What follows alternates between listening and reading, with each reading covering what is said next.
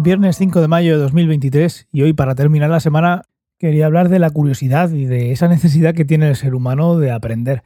Pero ya para empezar me hago la pregunta de ¿por qué no todo el mundo tiene esa curiosidad? Que puede ser que el tema, el tema en concreto no, no te interese, que puede pasar, pero no sé, tengo la sensación de que hay personas que no tienen esa curiosidad de la que voy a hablar hoy. Y es la curiosidad en su, en su eh, más amplia impresión, en la curiosidad me refiero al saber cómo funcionan las cosas, ver algo y, querer saber qué, está pasando y por qué sucede de esa manera. Y estoy pensando desde el punto de vista de, no sé, por qué existimos o por qué el universo es así, pero también de eh, lo que hacen nuestros congéneres, lo que hace el ser humano cuando, por ejemplo, hace vemos una película y queremos saber cómo se hizo, qué hay detrás y qué hizo que llegase a ser como es. Me parece fascinante y creo que es el único motivo de la evolución humana. Eh, se inventó el lenguaje, yo creo que para, hablar de estas cosas, aparte de para comunicarse, obviamente, para comunicar el, cómo hacemos algo, cómo nos sentimos de tal manera o cómo podemos avanzar y hacer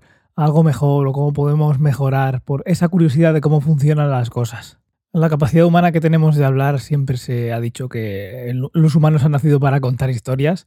le contamos historias pues eh, desde pequeñitos a, nuestros hijos y nos las cuenta a nosotros cuando somos pequeñitos y al final cuando nos sentamos a ver una serie una película estamos buscando que nos cuenten historias. Las historias pueden tener varios propósitos y el motivo por que nosotros queremos que nos cuenten historias también es muy variopinto. Eh, al principio se dice que fue por, sentirnos parte de una comunidad y, y el contar esas historias que ahora se han convertido en, en, en el Sálvame y en esos programas basura, pero bueno, el, sentirte parte de una comunidad y el saber qué pasa con esos miembros de la comunidad, pues es el origen de contar historias y hoy en día puede ser tan simple como evadirte de tu realidad o,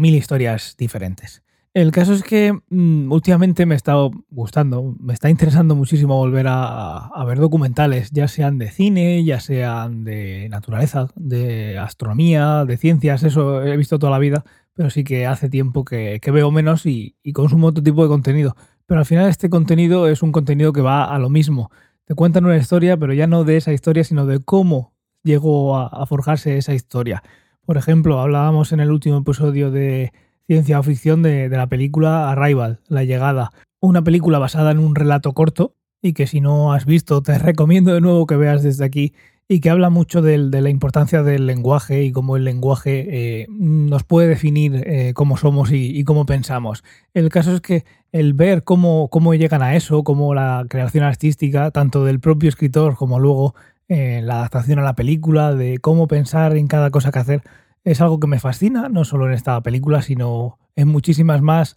el saber cómo, cómo, cómo se ha hecho, qué pensaban, cómo lo hicieron, yo creo que es inspirador y este tipo de curiosidad realmente también es inspiracional, te hace, te hace,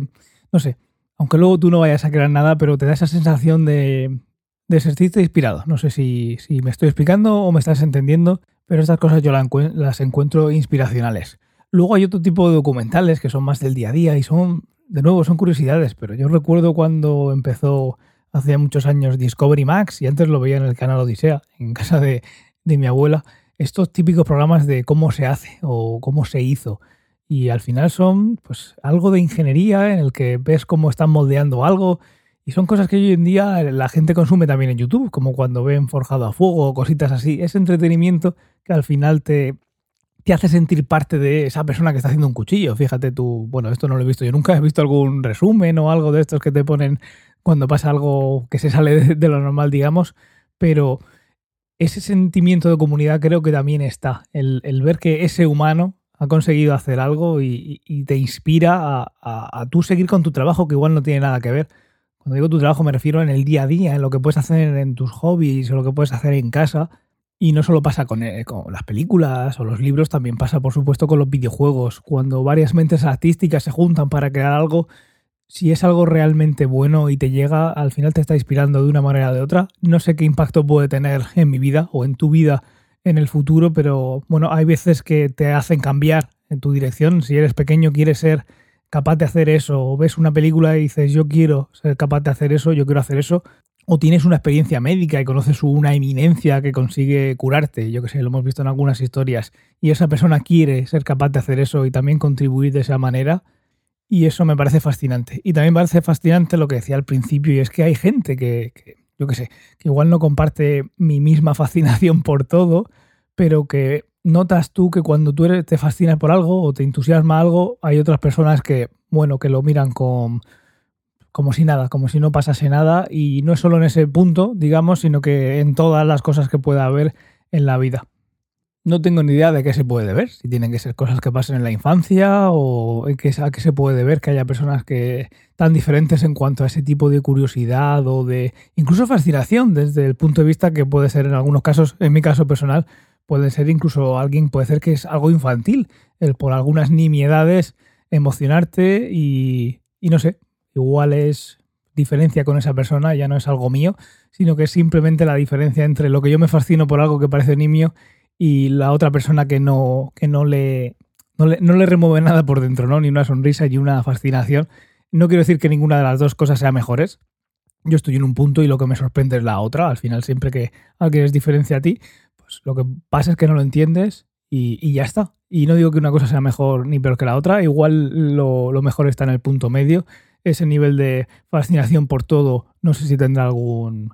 alguna consecuencia negativa. No sé si no tener fascinación por nada en este mundo tampoco la tiene. simplemente aquí hablar por hablar de, este tema, de la curiosidad, y que me cuentes qué te parece a ti, si estás en un lado del espectro o en otro, y qué piensas, por qué puede ser que, que esto pase, que haya tantas diferencias, y si crees que alguna de las posiciones puede tener alguna ventaja evolutiva o, no sé, a nivel laboral o cualquier cosa que se te ocurra. Y todo esto como siempre en t.me barra ciencia o ficción o en mis redes sociales. Y nada más, que paséis buen fin de semana, eh, feliz Día de la Madre y nos escuchamos el lunes. Hasta luego.